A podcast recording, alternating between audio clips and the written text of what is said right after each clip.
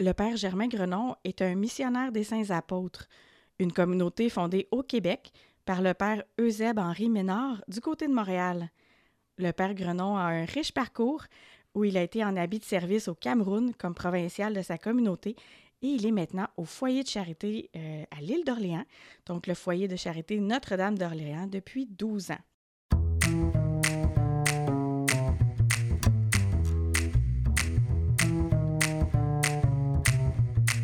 Bonjour, Père Germain. Bonjour, Amélie. Vous allez bien? Ça va très bien. Bon, Et toi? Très bien, merci. Bon. Merci d'être avec nous aujourd'hui. Merci. Alors, euh, ah, j'ai des petites questions pour vous. On va regarder ça ensemble. Allons-y. Euh, donc, euh, bon, ben, euh, on va parler aujourd'hui avec vous du service. Comment être au service, comment comme chrétien, comme chrétienne se mettre au service dans notre société? Est-ce que c'est pas un peu à contre-courant cet esprit de service-là là, qui est très fort chez les, les chrétiens? À compte courant, puis non. L'expérience que j'en ai aussi, il y a beaucoup de gens qui font du bénévolat et euh, qui se mettent en service pour soutenir euh, une mission, que ce soit euh, du bénévolat au- auprès de la Croix-Rouge, où on a au foyer de charité, nous, des, gens qui viennent rendre des services comme bénévoles et c'est très, très précieux. Alors, d'un côté, ça existe des gens qui ont le cœur ouvert, tourné vers les autres et qui rendent des services. donc, mais il y a toujours une dimension aussi, comment je dirais, cachée du service. On peut rendre service, mais en attente d'en recevoir un autre. Euh, et là, il y a un manque de gratuité. Et c'est vrai que dans notre société, on peut aussi, et de fait, on rencontre des gens qui rendent un service, mais ils s'attendent aussi que dans quelque temps, on leur rende aussi un service. Donc la gratuité n'est pas toujours au rendez-vous. Mais il y a quand même dans du bénévolat de cette gratuité-là. Alors, pourquoi c'est si important d'avoir cette gratuité-là? Euh, chez les chrétiens, chez les chrétiennes, là, de, de, de, de le faire euh, gratuitement, ces gestes-là? C'est parce que dans la, je crois que dans la gratuité, en fin de compte, c'est qu'on n'envisage pas tellement son moi comme le besoin de l'autre, l'attention à l'autre, être tourné vers l'autre. Ça me fait penser, tu sais, dans l'Évangile, quand Jésus, dit, celui qui veut marcher à ma suite, qu'il se renie lui-même. Euh, il y a comme un décentrement de soi qui, est à opérer. Ça ne s'oppose pas à l'épanouissement de soi, là, mais il y a un décentrement de soi qui nous amène à nous centrer sur l'autre. Et c'est vrai qu'on est des fois, souvent dans notre société, euh, on, peut se centrer beaucoup sur euh, mon besoin à moi, et perdre de vue le besoin de l'autre, l'attention à l'autre. Et euh, dans ce décentrement de soi, je crois aussi qu'il y a en fin de compte un- ce dépassement et cette, voie du bonheur, cette voie de, la joie. Comme on dit, il y a plus de joie à donner qu'à recevoir. Et donc, dans le don, il y a une joie profonde. Ça me fait penser, je vais te raconter une petite histoire, un fait. Un jour, il y avait un jeune qui allait, suite à son école, l'avait euh, amené à aller faire euh, une visite auprès des personnes âgées dans une résidence. Et à la fin de l'expérience, euh, ils avaient dit aux jeunes, s'il y en a qui veulent adopter un, grand-papa, une grand-maman, vous pourrez aller les visiter. Et le jeune avait, un jeune avait accepté, un jeune de 15-16 ans, avait accepté de dire, tiens, moi, tous les 15 jours, à tous les samedis aux 15 jours, je vais aller voir telle personne qui est seule. Et à tous les 15 jours, il allait voir cette, euh, cette, cette grand-maman-là, qui était seule, qui n'avait pas de visite. Et sa mère, de me dire un jour, elle dit, je comprends pas mon garçon. Elle dit, à tous les 15 jours, il va voir quelqu'un en résidence, une personne âgée, puis quand il revient, il est toujours de bonne humeur. Tu sais? Ben, j'ai dit, euh, c'est juste, ton gars, il, vit une béatitude. Tu sais? Uh-huh. La béatitude de celui qui, qui, qui, qui s'oublie lui-même pour donner à l'autre, et puis, dans le don qu'il fait de son temps, de son énergie, bien, ça lui procure une joie. C'est vrai, il, il expérimente cette parole de l'Écriture sans peut-être la connaître au fond. Il y a de la joie à donner bien plus qu'à recevoir. Quand on, s'est parlé euh, pour l'entrevue, on avait le goût de travailler la, question d'être au service de la parole de Dieu. Oui. On parle beaucoup de la parole, l'importance de la parole euh, dans, notre Église euh, ces années-ci. Il y a des célébrations dominicales de la parole. On encourage les gens à méditer la parole de Dieu. C'est une belle nourriture. alors, je me demandais, là, comment est-ce qu'on peut se mettre au service de la parole de Dieu? Vous, d'abord, peut-être comme prêtre. Euh, est-ce qu'il y a une façon particulière d'être au service de la parole de Dieu qui est liée à votre sacerdoce?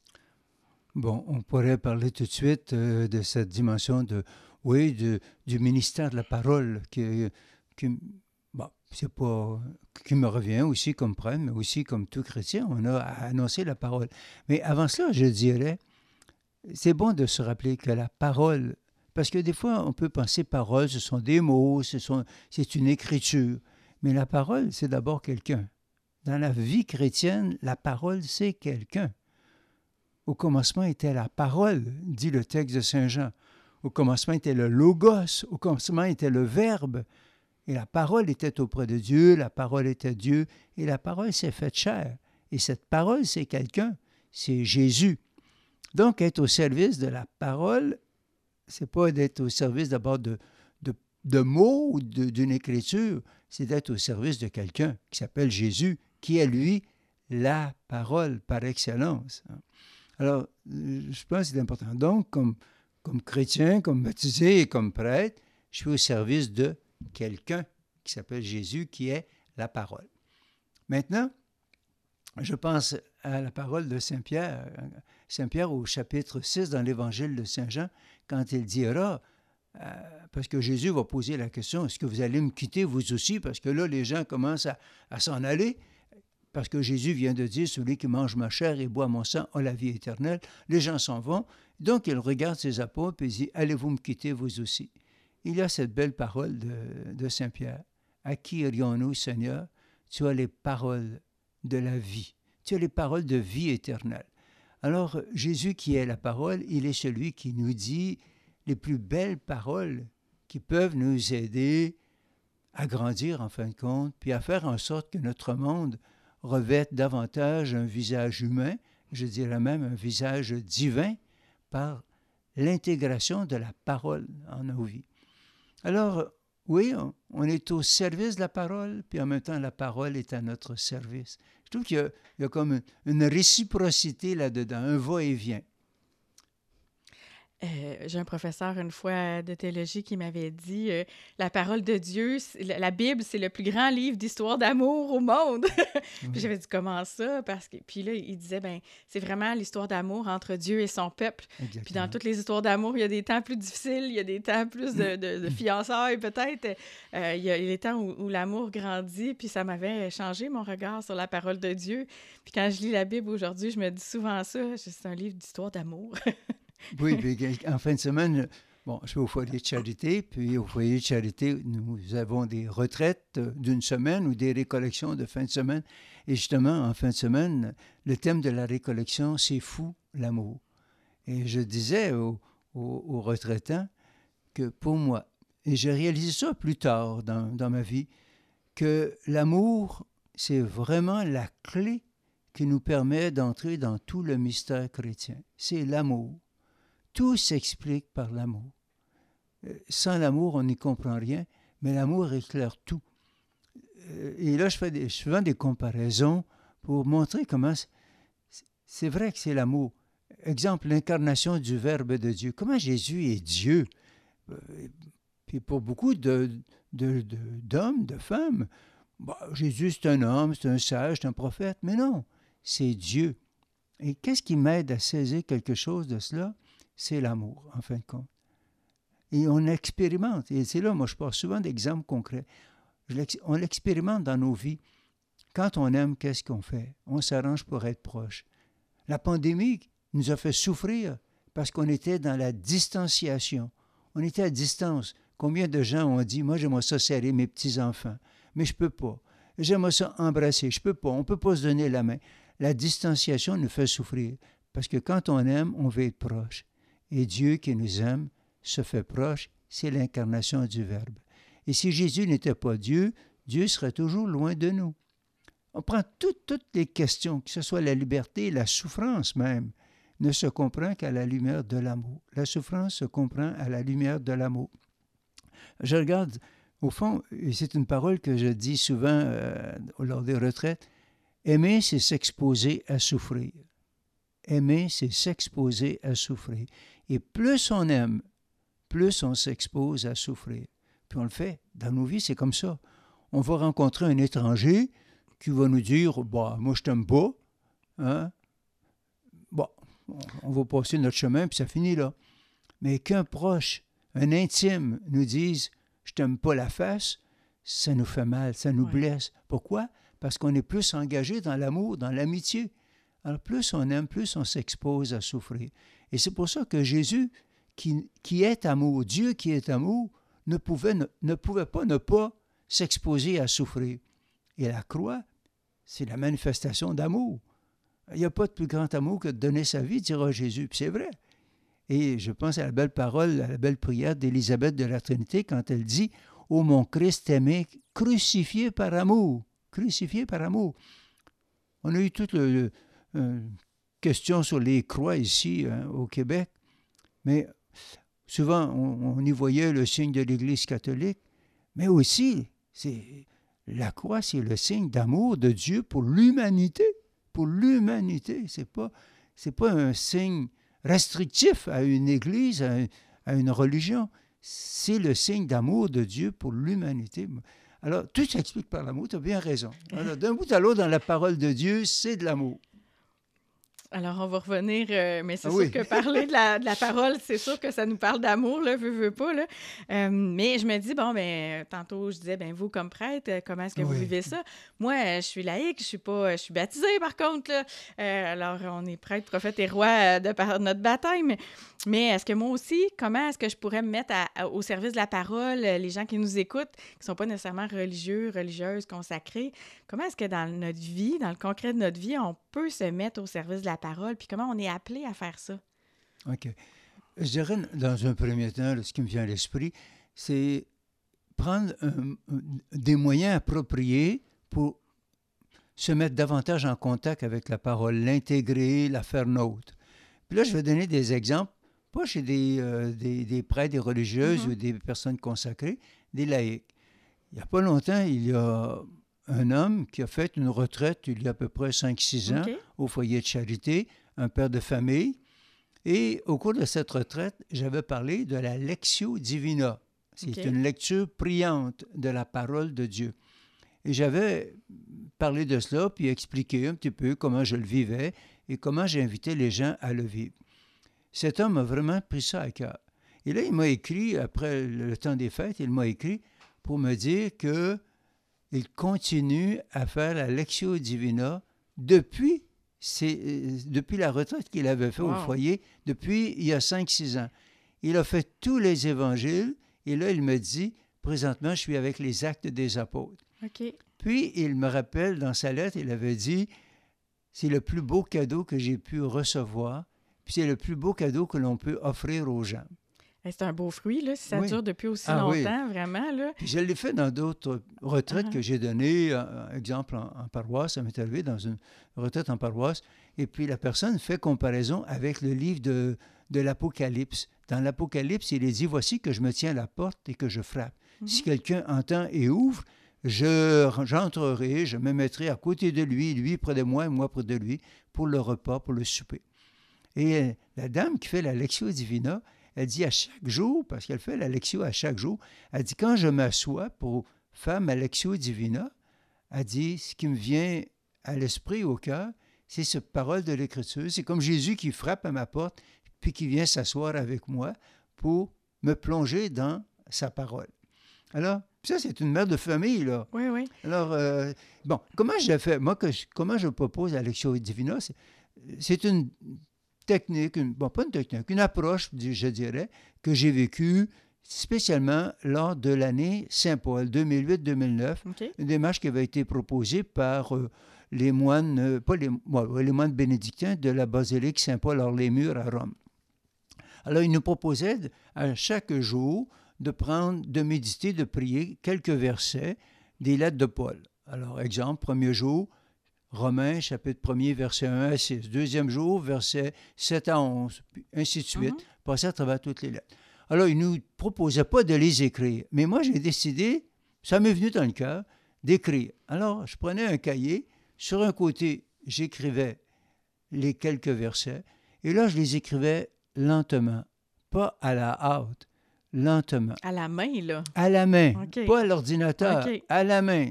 Hein, puis il y a quelque chose qui, en tout cas pour moi, il y a quelque chose qui se passe qui est différent quand on prend un, un crayon, euh, puis on écrit à la main. Alors, puis là, je sortais ma belle écriture. Alors, euh, Votre écriture du dimanche. mon écriture du dimanche, comme je dis, oui. J'entends mon écriture du dimanche. Et puis, ça, puis je pouvais prendre une 20 minutes pour écrire six versets, mais les écrire lentement. Pour les laisser en même temps se déposer. Et ça, je faisais ça le soir. Puis, dans la journée, puis le matin, dans ma prière, ça m'habitait. Alors, et à la fin de la journée, j'écrivais sur l'autre page, la page de droite, j'écrivais une réflexion, une prière, ou même une lettre à Saint Paul à l'époque, à partir de ces quelques versets.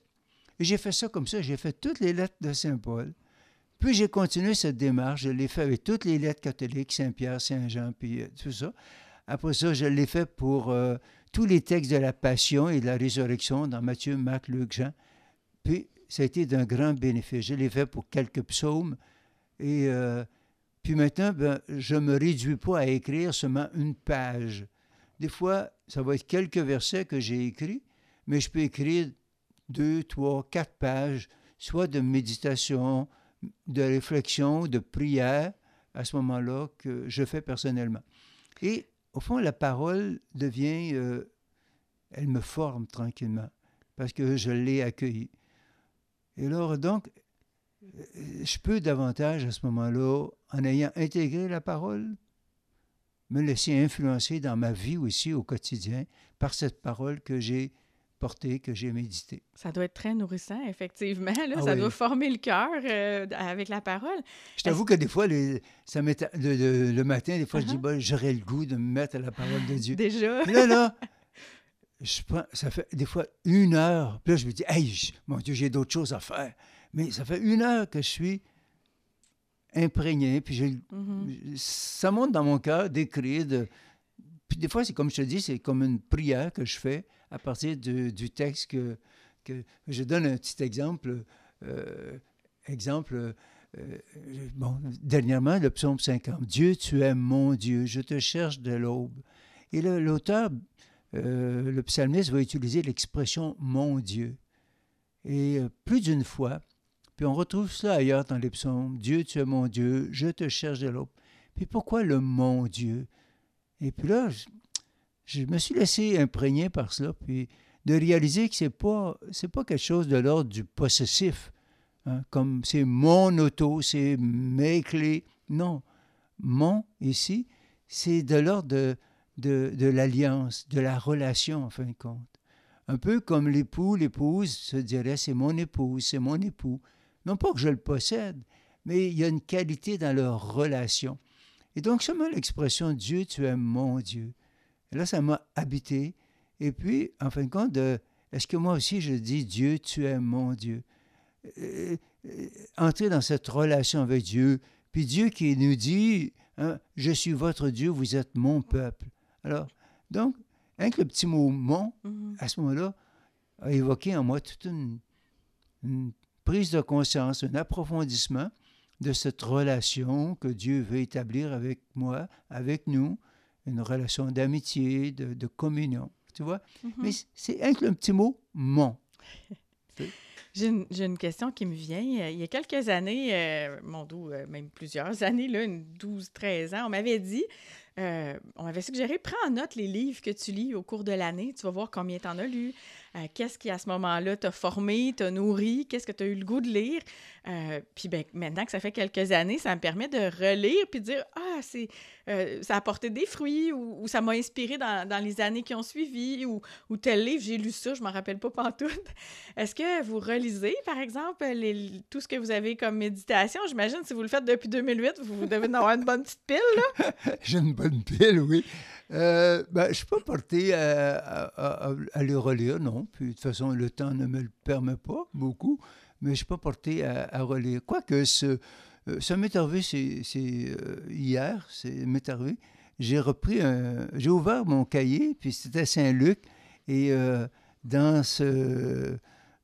Il s'était dit, c'était sur les textes de la résurrection, puis il était dit que les femmes, à la pointe du jour, elles s'étaient, elles étaient, elles s'étaient empressées pour aller au tombeau. Et puis là, j'ai relu un peu ce que j'avais écrit à ce moment-là.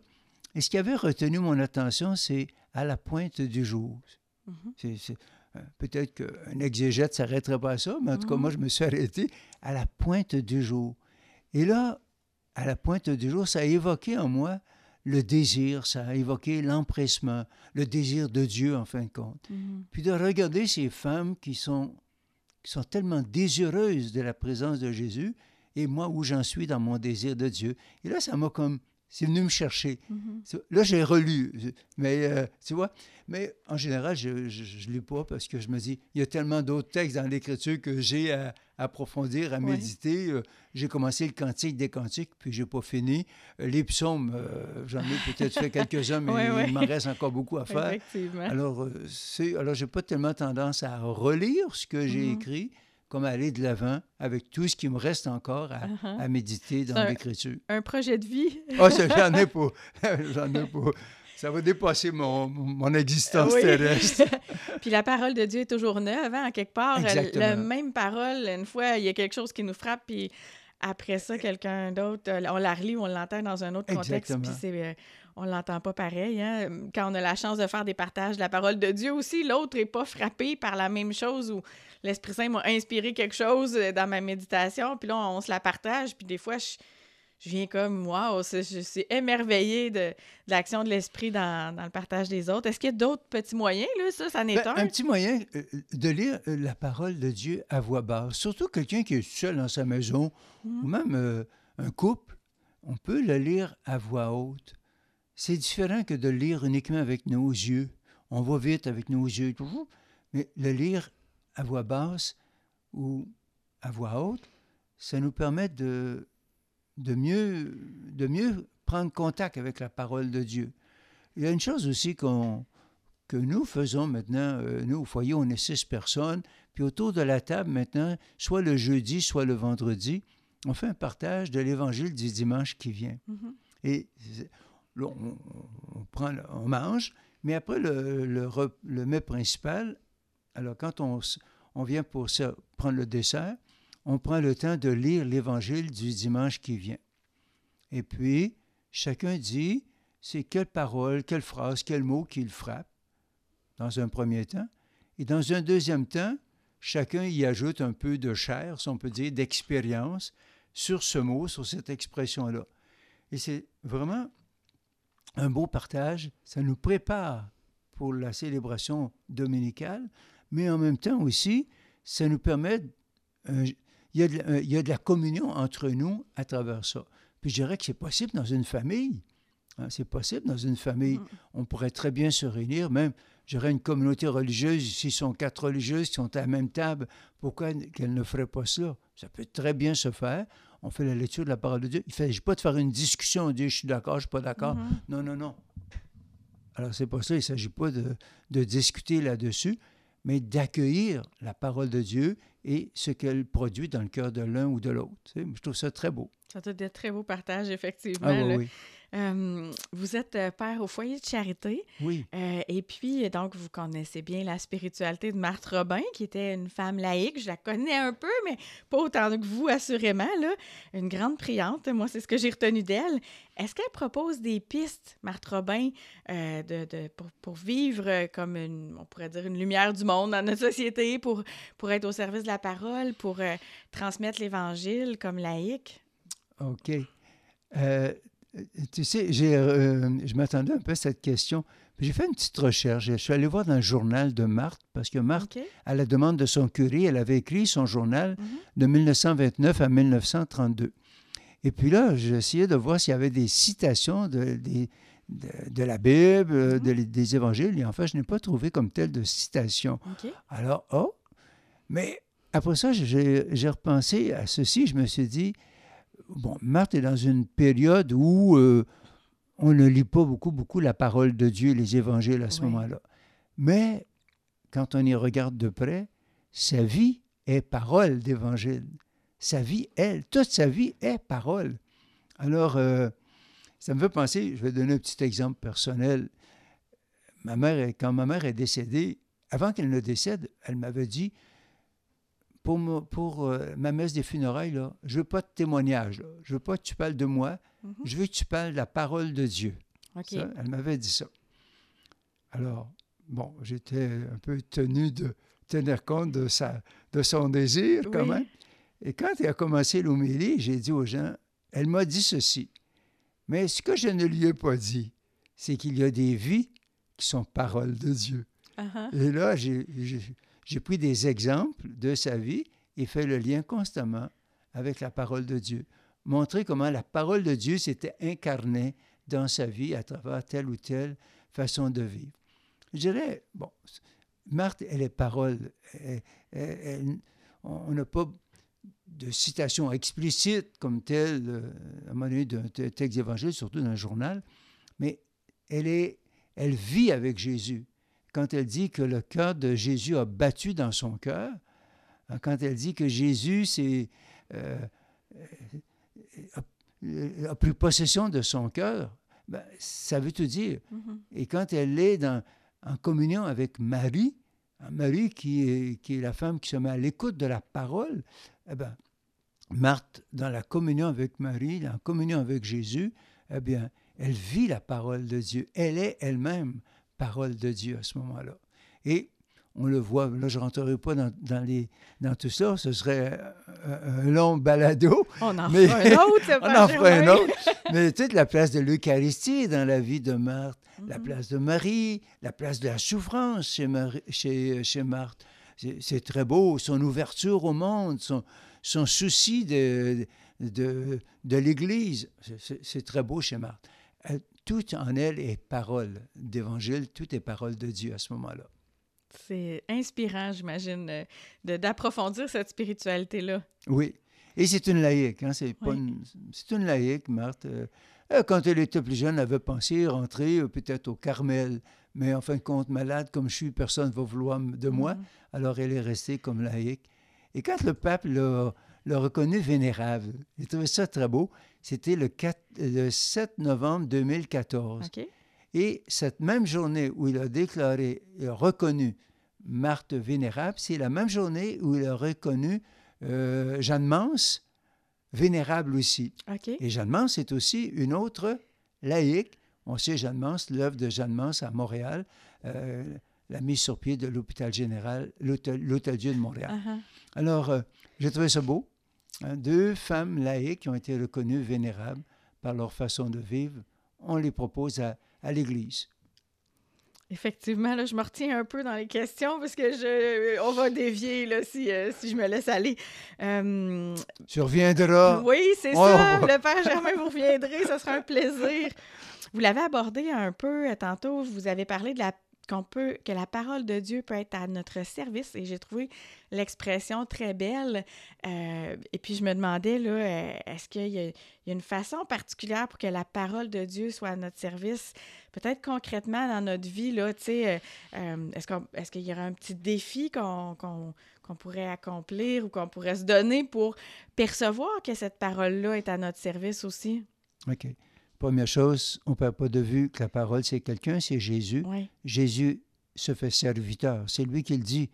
Alors, je suis au milieu de vous comme celui qui sert. Donc, donc, lui, parole, est à notre service, est au service de notre bien. Il veut qu'on soit heureux. Mais aussi, l'autre aspect, les paroles de Jésus sont à notre service.